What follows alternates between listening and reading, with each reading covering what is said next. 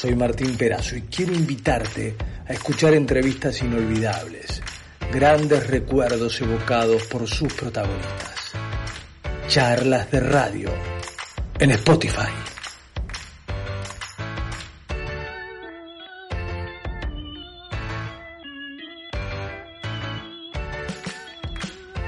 En Radio Rivadavia, en la tarde de sábado saludamos a Rolando Hanglin, Martín Perazo, Rubén Santos, Esteban Sassi, de este lado. ¿Cómo va, Lani? ¿Qué haces, campeón? ¿Cómo andás? ¿Cómo anda, amigazo? Bien, bien, bien, muy bien. Un abrazo especial para Esteban Sassi, con quien trabajé. Abrazo, Rolando, ¿cómo va todo? Bien, Sí. campeón. ¿Bien? En bien. realidad él trabajó con vos. Sí, ya vamos a hablar de eso. ¿Cómo va, Lani? ¿Cómo- ¿Cómo, cómo se la lleva en estas horas? Bravo, ¿no? Eh, sí, sí, sí, es bravo. Para, eh, supongo que quedaría mejor decir que no es nada, ¿no? Mm. Pero no, la verdad que eh, es bravísimo porque este, yo soy un tipo de amigos, un, un tipo de, de, de comer afuera. me- no es que me pase la vida de conga, pero me gusta comer afuera, me gusta charlar con mis amigos, qué sé yo, y no, no, en este momento no se puede hacer nada. Sí, placer es simple que después de 140 días casi uno empieza a ponerlos en otro lugar. No, no son Sí. tan simples, parece. No, no, no, no, no, no, no es un momento simple, es muy, muy difícil y sobre todo muy largo. Sí, muy largo. Pero bueno, Muy, la- muy largo y, y sin deporte, sin fútbol. Bueno, Claro. re- recién hoy eh, vuelve el boxeo para nosotros que hacemos boxeo de primera, que tenemos una transmisión a la noche. Yo estoy como perro con dos colas porque vuelvo a relatar boxeo después de 140 días. Digo, antes capaz que Ajá, i- lindo. iba, iba, pero iba sin ¿qué- ganas. qué- qué- el, el chico este nuevo que... Marcos Escudero pelea esta noche. Sí, Sí. Eh, Eh, ¿lo transmitís vos? sí, a las 10 de la noche en Teis así que ahí vamos a estar. Ah, qué bien. ¿A vos te gusta el boxeo? Sí, sí, me gusta mucho y yo fui boxeador. Mirá vos. Eh, sa- Sabías que practicaba, pero no sabías que había sido boxeador. Amateur, ¿eh? Amateur. Mira. Mira. No profesional, pero... ¿Y, y cómo fue eso? A ver, eh, eh, ¿dónde salió la chispa para que Lani Hangley vaya al gimnasio a, a- a boxear?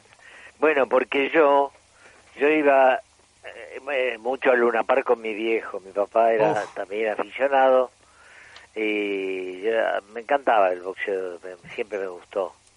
Este, la época que yo iba eh, de chico al Luna Park, de pibe, era Jaime Giné, Manuel Álvarez, qué sé yo. Mamita. Bueno. Y, y este, era dos veces por semana. Claro, iba a veces, a veces iba los miércoles también. Y, y de, y de- Bueno. y de ahí se te, se te saltó. No, de ahí no, lo que pasó es que no, no, no, no, no. Yo, a mí me quedó el amor por el boxeo porque me gusta, me gusta y, y una y de- en, un- en una temporada de pibe me llevó mi papá a un gimnasio para que aprendiera algo que a, a una idea más o menos tenía. Pero después, después no, después yo entré a, Nacional Buenos Aires, yo fui un zurdito de Nacional Buenos Aires, hice Mm. otra vida nada que ver. Eh, En las antípodas de, de los que entrenaban por ahí. Sí, no, nada que ver, nada que ver. Sí, y, pero un día pasé por el gimnasio de Mr. Chile, que quedaba en eh, este, Libertad y la 9 de julio. Hmm. No, en Córdoba y en Córdoba entre Libertad y la 9 de julio, por ahí. Y, y me miré al espejo en, el, en el- la puerta del gimnasio y dije, la pucha, estoy de color verde fumo, estoy hecho un desastre. Este, y entré. Y digo, eh, acá está el profe de boxeo. Sí, sí, sí, sí, a ver, espera. Y llamaron a un señor que se llama Marcelo Muñoz. Y me dice, sí, ¿quiere venir a aprender a boxear? Bueno, fenómeno. Ah, y ahí en nada, fue una ocurrencia. Empecé a ir dos veces por semana. Y ah, parece que no lo, no, no, no lo hacía mal. tenía de, tenía de 18, 19 años. Espera, hace un punto ahí, porque yo me hago el sorprendido, pero yo sabía que vos Ah, habías sido boxeador. Y tenemos una historia, escuchala. a ver. El gato y el zorro. ¿Por qué en la primavera los animales se aparean más seguido? Rolando Hanglin. Semidioses de la cultura. ese magnífico programa cultural. Mario Mactas. Genios de la cultura. El oso hormiguero, el, el bicharraco ese. Es la, la cruza del oso y la, la hormiguita viajera. ¿Me puede contestar, por favor, si ustedes Ahí va, ¿eh? si el, si Ahí va, el- Esta era la introducción. La Sí. introducción para que Lucía, nuestra operadora, Sí. nos ponga esta historia de Hanglin boxeador. Rolando Hanglin boxeador. El campeonato, no me acuerdo de, organizado de qué manera, unos juveniles, fue boxeador. Boxeador, no sé si terminó por tener en la espalda de la bata cuando subió Chino Hang Lin, así se paró esto. O no, es un, es un recuerdo muy, muy, muy, muy lejano, pero el de él debe ser considerablemente más próximo. Y es muy buen, es muy buen boxeador y se, se asegura que podría haber sido un, un profesional, todo, sí, sí, pues sigue boxeando todavía, creo, preguntale. Estoy muy, muy, muy satisfecho de poder mandar este saludito, un poco largo eh, para los tiempos requeridos, pero ahí va. Un abrazo. Hola, Lani. El zorro dice que vos entraste con la bata de un chino. No, no, no, no. Algunos me decían el chino, no, pero, no, pero, este, no pasó nada. Yo hice, lo que pasa es que lo hacía con mucha pasión y con mucho entusiasmo y parece que no era, no era malo, pero era amateur. Hice dos peleas, dos empates, no pasó nada. Y después, este, viste, Bueno, pero hoy tenés en tu casa un gimnasio en el sótano donde le da siempre, ¿no?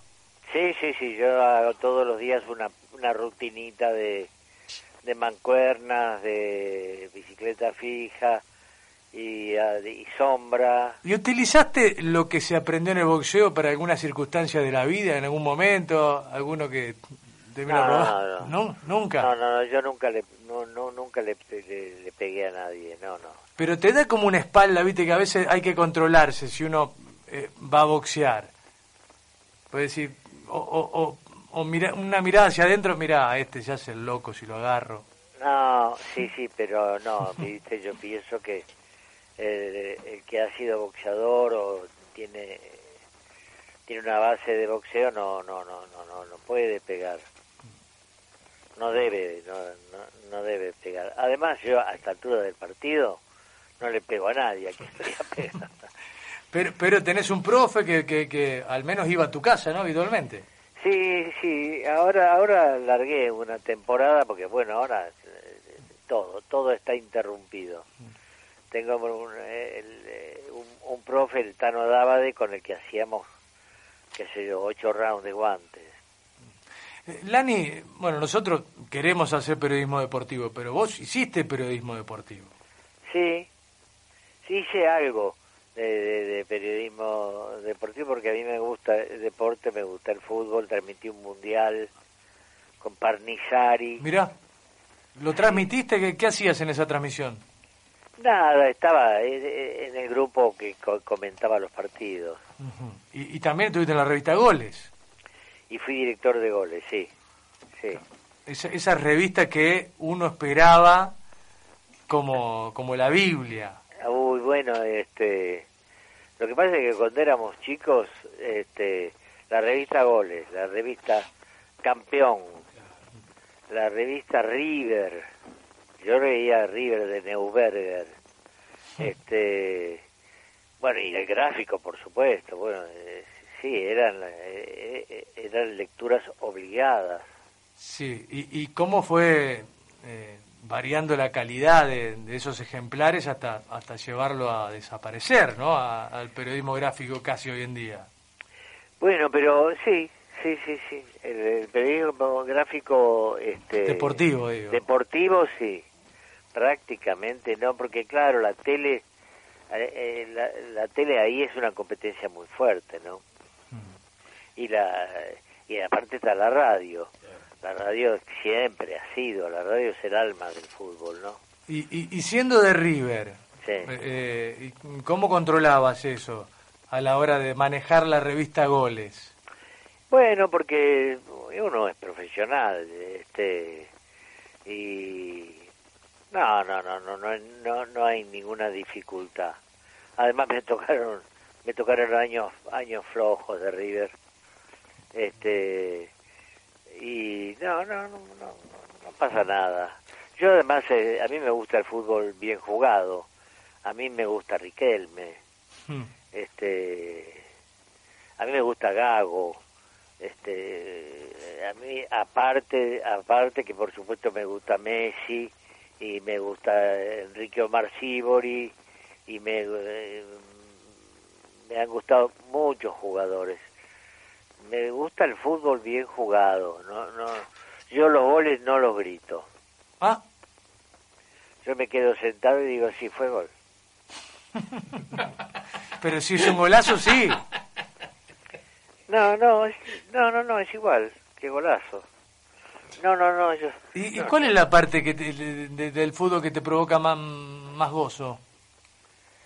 Más placer. A mí una pisada y un paso, un pase bien hecho al pie, eso me gusta. O sea, Juan Fer Quintero. Por ejemplo, ese pibe juega bien. Ese... Ah, así que irías a la cancha sabiendo si juega o no, por ejemplo. No, no, no, no, no. Hace, hace años yo que no voy más a la cancha, porque cuando empezaron con eso de que primero, para que primero salen los visitantes, Hmm. después salen los locales, no, no, no, no, no, no. No, es una falta de respeto, yo no, no. Cuando el fútbol se normalice, tal vez vuelva. Sabés que hablando con Brandoni no hace mucho acá en, en esta misma charla de radio, nos dijo algo parecido. Desde que eh, no hay más visitantes, eh, lo Claro. que dijo él, eh, para mí no, no es más fútbol. Y, y cómo nos, nos vamos acostumbrando a las anormalidades que, que solo ocurren acá, porque eh, sin hinchas visitantes en el único planeta eh, fútbol Sí. que se juega es en Argentina.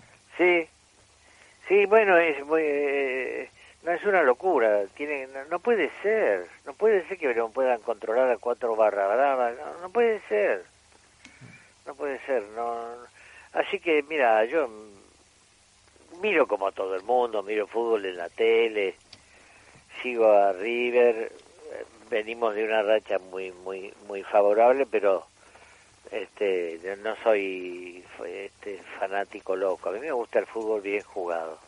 Me gusta Messi. Bueno, mira también. mira quién me fui a elegir. Sí, y lo que dice Lenny tiene que ver un poco. Yo ya hay una parte que no coincido y es que no es que no los pueden controlar. Eh, se ha demostrado que los dirigentes de fútbol han encontrado una comodidad en no tener que recibir público visitante, este, porque en, en las provincias y en algunas provincias del interior se está jugando. En capital no quieren saber nada con que Ajá. los hinchas visitantes. Entonces, digo, evidentemente encontraron la comodidad y decir, listo, no tengo Caribe ventanilla para visitantes, no tengo que poner más policía, no tengo... No, deja- dejamos todo como está.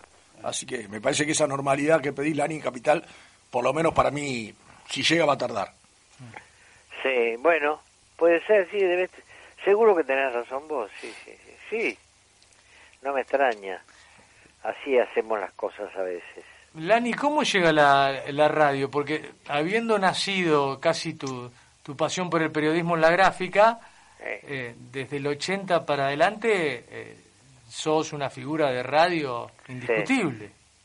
Sí, pero ¿sabés lo que pasa? Que eh, la gente de la editorial Atlántida, donde yo laburaba y prácticamente me, me formé ahí, eh, eh, puso puso una productora de radio este con Alberto Mata que hacía la mañana de Radio Belgrano con Canela.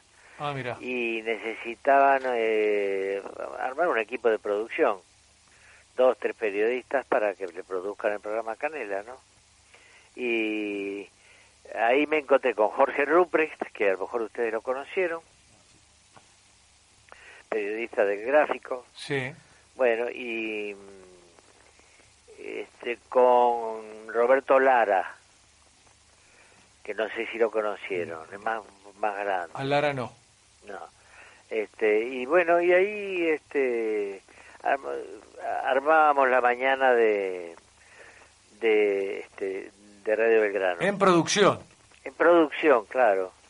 Y después, pero eh, viste que en producción a veces te toca, bueno, hacer la voz esta nota, preguntarle, qué sé yo, grabar esto, y terminás haciendo algo de micrófono.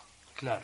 Y eh, un día me llamaron para que hiciera un micro en Radio Continental, les gustó, y bueno, y así fue, fui entrando hasta que me, eh, me, me encargaron eh, la mañana de, de Continental, una mañana que era enorme, era primera mano. Este y había eh, personajes mucho más importantes que yo, yo era un pibe o era por lo menos era nuevo, digamos. Y pero justamente la mañana, la mañana te palma, tenés que ir tempranito, ¿viste? Y, y había muchos tipos importantes, Manfred Schoenfeld, había pe- periodistas importantes, pero la, eh, la, la, la mañana te, te palma, te, te liquida. Tenés que y yo era joven este, y fui fui durando. Al final que al final quedé quedé yo nomás y vino y después fuimos armando. Después vino Mauro Viale de, de jefe de producción, vino Charlie Fernández de columnista Charlie político sí, señor. y hacíamos primera mano y después llegué, llegué a hacer de 7 de la mañana a 1 del mediodía con Luisa Delfino y Luis. Quique Wolf. Mirá, sí, sí, sí. sí. ¿Y, y, y cuándo, cuándo fue el primer día del gato y el zorro? Esa pieza de improvisación impresionante que haces con, con Mactas. Bueno. cu- ¿Cómo surgió? ¿Te conocías con Mario igual? Sí, del colegio, éramos compañeros de, Ah, mira. de colegio. Y, a- y además eh, eh, esas, esas actuaciones las hacíamos nosotros en el almuerzo. Este, eran un poco imitaciones de profesores. Y, y cuando eh, yo, lo- yo tenía un micro en, en Radio Continental con, este, eh, con Adolfo Castelo, que se llamaba El Tiburón Blanco. Este, y Adolfo se fue, se fue a Mitre, y porque le salió una oferta mejor, qué sé yo. Y yo, y yo, eh, pero a mí me, me divertía mucho, quería tener ese, era un programa de tres horas largo, quería tener ese, esa media horita de diversión. Entonces me dijeron, "Pero te traemos un cómico. No, pero que yo no quiero un cómico, yo quiero un cómplice, no un cómico un tipo que se entienda conmigo. Eh, y entonces mi mujer me dice, pero Lani, deci- este, decile a Mario. Si Mario está en el en Continental, está en el programa que viene después del tuyo. Ah, en lugar de hacer el pase, o como se hace siempre, agarrarse y, invéntense una cosa. Ah, sí. Entonces eh, me acordé de que en, en, la, en la novela Pinocho de Collodi hay dos personajes que se llaman el gato y el zorro. Que cuando eh, eh, Pinocho va al colegio, porque un día se despierta persona el muñequito de madera y el carpintero Gepetto lo manda al colegio. Entonces, en la esquina se encuentra con el gato y el zorro. El gato y el zorro le dicen, no seas tonto, no vayas al cole, hacete la rata que es más divertido. Y entonces, efectivamente ahí empiezan todas las desventuras de Pinocho, pero el gato y el zorro no aparecen nunca más. Y nunca aclara con Lodi si son eh, dos animales, son dos personas con cara de gato y zorro, ¿qué, qué, qué son? Pero a mí me- me- me- justamente como no explica nada, me pareció un lindo título para un dúo de algo. Y entonces eh, le dije, bueno, vamos a poner el gato y el zorro. Bueno, me dijo Mario, listo. Y empezamos sin libreto y sin nada a improvisar. Y, Y bueno, y hace 40 años. Pero, pero por lo menos no, no ponen un tema guía, nada, nada. ¿Piensan algo? Sí, Decir- algo a veces pensamos, pero no, no escribimos nada, no tenemos libreto. Porque si lo, si tenés libreto no te sale no te sale eh, nada. La, la única vez que intentamos planear algo salió mal. Claro. Entonces, este, esperamos que la- largamos justamente el, el, el, el, el- el despelote que, que es nuestra mente en, es- en, esa, en esos 20 minutos, este, que ahora lo hacemos en teatro y dura una hora y media. Este, el despelote es lo que es lo que te, te, te inspira y el eh, el despiporre, o sea que no no sabes para dónde va a salir el otro. Eh, él dice cosas que a mí me divierten y yo digo cosas que a Mario lo divierten y bueno, nos Y ahí va. nos compro sí, eh, ahí va con improvisación pura hasta que uno dice, "Che, viejo, hace media hora que estamos hablando. Mm, Que vengan otros. mm, Esta radio no tiene gente." Y bueno, es así. mm. Y ahí apareció Sassi y hiciste un radioteatro con él. Nos vamos a la miércoles, Rolando, ahí. Nos vamos Sí, a la miércoles. Sí, nos vamos a la miércoles. Yo vamos a la miércoles. Sí, y este sí, con Sassi, con Sassi hicimos un teatro. Sí, teatrito, claro. Sí. Mami.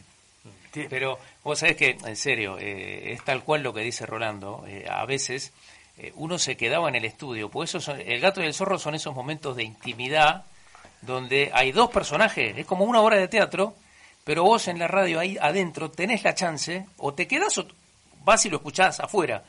Y yo la primera vez me quedé a ver y comprobé tal cual. No hay una sola hoja arriba de la mesa. Nada. Nada. Así que imagínate lo que es eso. Impresionante. Bueno, pero, pero eso viene de... La improvisación viene de la química con tu compañero, claro, de la claro. calle que tienen los dos, de la capacidad, de lo que han estudiado, de lo que han leído. No es que cualquier eh, hijo de vecino se pone a improvisar y habla 40 años media hora todos los días. No, no, no, no sé. Mira, de todas formas, este, eh, de repente un tema se nos agota y saltamos a otro y, siempre son idioteces, o sea, son son dos dos viejos pavotes que hacen como que saben y no, no tienen la menor idea de nada. Eh, volviendo al boxeo, ¿algún, algún boxeador, digo, te, te volvió loco? Eh, en- lo, lo tenías ahí como, como ídolo? Bueno, me, me- Nicolino me gustaba mucho. Arte. Me gusta, claro, me gusta, me gusta mucho el esquive, la defensa, la cintura, eh, eh, el 1-2. Me gustaban, para mí, lo más maravilloso que fue, fue el, que vi fue el uruguayo Jorge Peralta, Mira, que peleaba los miércoles. Pero le había, le había tocado en, en su carrera que esté, eh, que adelante de él estaba Federico Thompson. Ah, Federico. Entonces, Federico Thompson. este, nunca nunca pudo pasar ese esa barrera, pero este Peralta boxeaba muy bien. ¿Y, y el Ronia? Sí, el Roña yo lo seguí toda la carrera y, y me, me, me, me, me apasionó porque por por el, el golpe que tenía, el carisma, lo divertido que era y qué sé yo, pero como boxeador no creo que haya sido una, una cosa fuera de lo común, ¿no? No, jug- jugando con tu, fuerte. con, con tu vida artística era un hippie del ring, el Ronia. Sí, algo así. No entrenó nunca, entrenaba boxeando. Sí, sí, ¿no? Sí, algo, algo así. Yo i- iba muchas veces al, al gimnasio de Luna Park cuando estaba Tito, Tito Lecture, y que te daba, esa, te daba unas entradas, unas, unos pases para los periodistas, y, y ahí me encantaba ver, ver cómo entrenaba Víctor Galíndez, Hmm. cómo entrenaba Bonavena, Monzón. Claro, eh, y, y aparte era tan humilde todo el, el- el- el gimnasio del Luna y era tan superior el Luna Park a lo que es hoy la presentación del show del boxeo en Las Vegas. tan superior. Porque todo es esos tipos que gritan y ¡ay! no sé cuánto. La verdad que no le agregan nada, eso no es. El boxeo es una cosa más seria. El boxeo es como lo hacía Fiorentino en, en el Luna Park. Así, así me gusta a mí. Ahora, eh, ¿qué valor se ha perdido con el paso de los años? Porque eh, todos los que iban al Luna, miércoles y, y- y domingo, sábado, cuando hubiera, claro, me decían que, que siempre estaba lleno o ahí, y, y ahora estamos mendigando mil personas en, en cualquier lugar. ¿Qué pasó con la gente? ¿Qué pasó con el producto? ¿Qué pasó con, con ese deporte que, que, que ha perdido por ahí el día a día de, de los Sí. seguidores? Y antes estaba la tribuna llena y vos veías los cigarrillos, viste, de los, este, la, la bracita de los cigarrillos en toda la tribuna cuando se apagaban las luces. Y era una, era espectacular. No sé qué pasó, yo no, no, no, no lo sé explicar. Pienso que eh, la gente tiene otros pasatiempos. ¿Será eso? O, o- otra competencia tiene el boxeo y aparecen las artes marciales mixtas, el MMA, todo eso que a mí no me gusta, No. pero que evidentemente hay gente que le gusta. Y a alguna gente le gusta, pero no pienso que llenen ningún estadio acá, ¿eh? ¿O sí? No, no. Ahora, Rolando, No, es... no, no. Menos mal que, que el boxeo era un violento e inhumano. Sí, ahora, claro. ahora cuando vinieron las MMA nadie dijo nada. Ahora, Rolando, eh, ¿será que quizás desde que se fue el Luna Park, por lo menos de la organización de, de- de- de grandes peleas, ha, ha habido alguna que otra en los últimos tiempos, pero muy de vez en cuando, ya no es una tradición, Sí. pareciera que salvo la Federación Argentina de Box, después no hay un lugar específico que digas, esto es la cuna del boxeo o el templo del boxeo. Sí, exacto, sí, eso pasa, sí. Sí, no, no, no tiene lugar físico, no tiene identificación física con, con un gran espectáculo. Sí, sí, sí, eso, y eso era una rutina. El sábado Claro. vamos a Luna. Claro. El, eh, eh, sí, sí.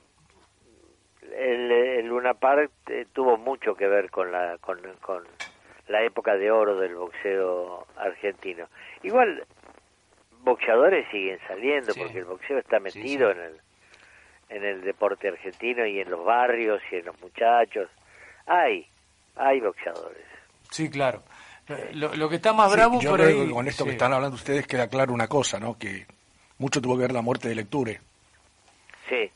Y, Sí, sí, tal y cual. sí, una cosa Sí, la otra. y lo que pasa es que el negocio del Luna Park pasa Claro. por otros eventos. Hoy Claro. en día el Luna Park tiene ocupado, bueno, hasta la pandemia tenía ocupado por ahí un año con, con recitales. Recitales, Disney, claro. y, y Sí, vos- sí, sí, el circo de Moscú, qué sé yo, de todo un poco. Claro, entonces iba iba un promotor de boxeo y decía, va a pelear Narváez. ¿Qué?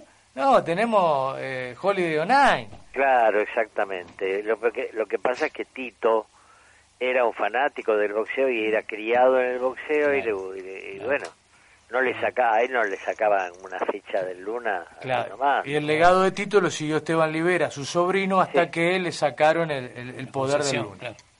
Y además me parece que Tito en un momento, yo no lo sé, si no la sé la historia, pero creo que Tito se hartó de, de- del boxeo, se enojó porque algo pasó, que no le tuvieron los boxeadores a tiempo, eh, dijo necesito un welter para, para el sábado Sí. y no había ninguno, viste, no sé. eh, eh, Sí, i- incluso, Lani, yo no sé si estoy errando con la fecha. Yo creo que él es el que le alquila a Pepe Cibrián y Ángel Mahler para hacer Drácula. Estaba vivo, estaba vivo Tito cuando hicieron. Sí, sí, sí, sí, sí, sí, claro que Sí. sí.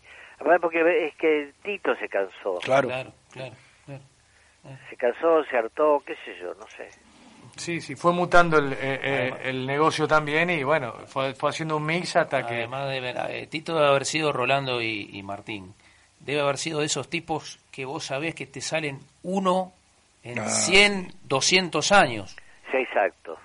Sí, O sea que como que va a costar mucho quizás de aquí a un futuro encontrar un promotor, un empresario, un organizador eh, como Tito Lecture. Bueno, el cerebro de tantos campeones del mundo de Argentina. Si no hubiera Claro. estado Tito, por ahí Galinde, ni por Nicolino, ni Galinde, ni sí, Monzón, ni pero ¿y si Ringo. lo llevaba él. Claro, Si, si lo claro. llevaba él, los acompañaba él, estaba en el rincón. O sea que era más que un promotor. Claro.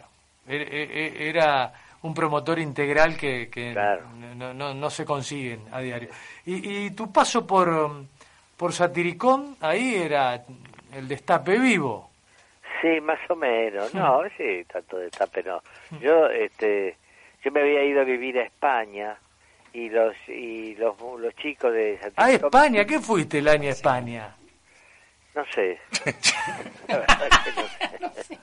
Porque tú eh, eh, tenés hijos allá o no? Sí, tengo dos chicos allá. Ajá. Este, y que eso es una llaga para mí, pero bueno. ¿Por qué? ¿Están lejos? Sí, porque los extraño, están muy lejos, ¿viste? Yo, he ido ya muchas veces a visitarlos y mm. estoy cansado de aviones, de aeropuertos, tengo un podrido de los aeropuertos. Pero, pero los pibes están allá, lamentablemente, porque vos algún día fuiste para allá. Claro, el responsable soy yo. Hmm. Este, una y mi hija mía es española. Pero bueno, el, el asunto es que, este, ¿de qué estábamos hablando? De no, de Satiricón. De Satiricón. Ah, de Satiricón, ah, porque los, los muchachos de Satiricón a veces me mandaban un ejemplar de la revista. Mario, eh, Ulanowski, qué sé yo. Y me mandaban un ejemplar. Y yo dije, estos son locos, mira lo que hacen. Porque allá había, había otro tipo de humor en, en España. Había una revista buenísima llamada Hermano Lobo. Muy buena. Pero otra cosa, otra cosa. Hmm. Este, eh, Satiricón era más, más de desfachatado, ¿no? Este, y cuando volví, volví de golpe. Un día volví. De allá, de España. Sí. ¿Allá eras traductor? Allá hacía traducciones de libros. Ajá. Sí. De, de, varios idiomas. Y, y, que después no lo hice nunca más. Y acá, bueno, cuando cuando volví, me fui a, a, visitar a los muchachos de Satiricón a Mario, a Cookie Blota, que, que yo no lo conocía, mm. este, a Ula y a, y a Casioli. Bueno, qué sé yo, me dije, bueno, bueno, sí, mira, en aquella época nosotros no nos damos cuenta, pero se conseguía fácil trabajo en Buenos Aires, en la Argentina. Vos ibas a ver a tus amigos y bueno, yo sí, me dijeron, bueno, ven y empecé a trabajar y es que a escribir guiones de historietas con el negro Fontana Rosa o con, con Christ, con todos ellos. Y artículos que hacíamos muchas veces a dúo con Mario o con Cookie Blota. Y me fue bien hasta que vino la policía. claro. Rolando, te quería preguntar, porque hace un rato hablabas de, tus comienzos en las mañanas de Continental, que, te levantabas muy, muy temprano. Bueno, después eh, eh, los años te fueron llevando a, todos los horarios eh, y ahora últimamente estás de noche. Digo, ¿Se nota mucho la, diferencia, el cambio en los oyentes de, de, la mañana con los de la noche? ¿Hay una diferencia que, que vos notes? Sí, sí, muchísimo, no tiene nada que ver. La, la gente de la noche ahora es muchísima gente. Ah, sobre todo con la pandemia y todo esto, bueno, la gente eh, eh, eh, ya, ya, vive con, las horas cambiadas, no sé. Es compañía la radio todo el día. claro. la radio y la radio te acompaña mucho. La radio es mundial, la radio es mm. medio brutal y este y a la noche este el oyente te, te dice gracias, gracias gracias por acompañarme, gracias.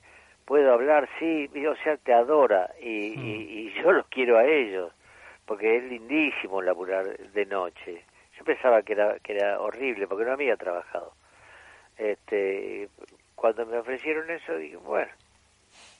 Y la verdad es que ahora adoro, adoro trabajar de noche, porque la gente te, te agradece la compañía, y si vos además la divertís, la entretenés, qué sé yo, yo tengo, trato siempre de hacer un poquito de cada cosa, un picadillo, ¿no?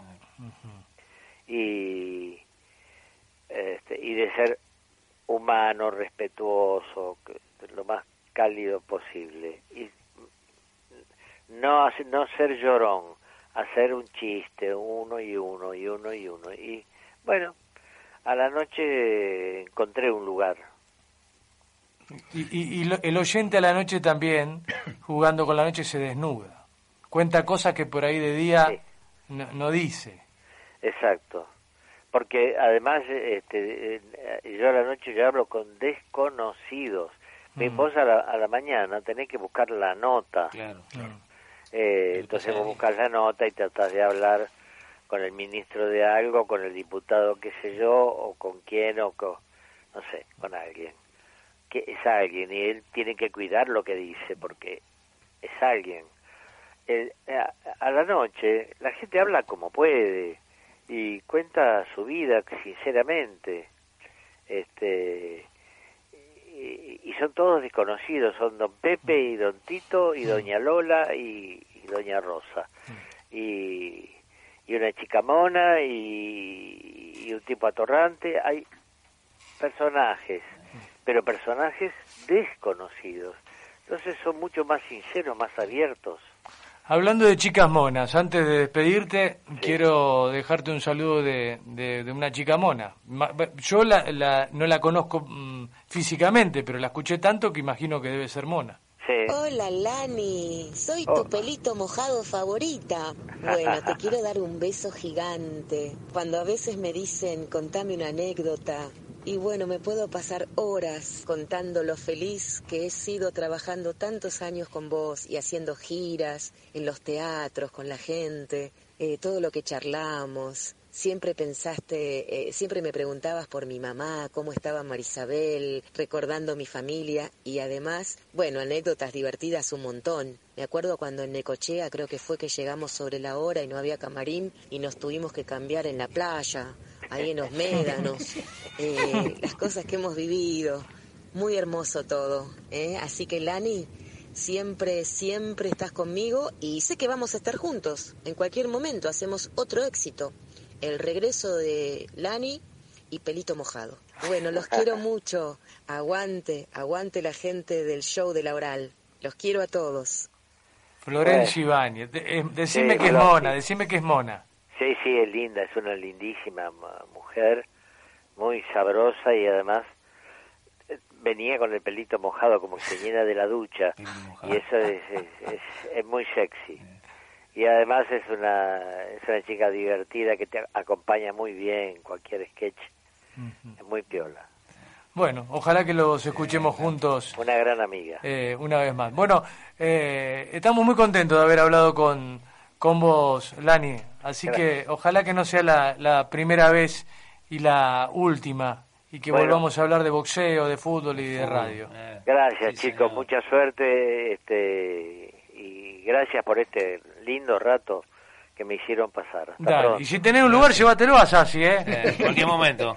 Sassi es un monstruo. Hay que estar atento a todo, Rolando. Sassi, Sassi no chinga una palabra, no murmura, no farfulla, no dice este, este, eh, porque eh, eh, nada. Nada. Es la palabra limpia, redonda, perfecta. Es un gran periodista de radio. Exactamente, como dijiste, Eh, un monstruo. Llévatelo, eh, llévatelo. Este, y ahora, eh, Chao, Lani. abrazo, Rolando, gracias.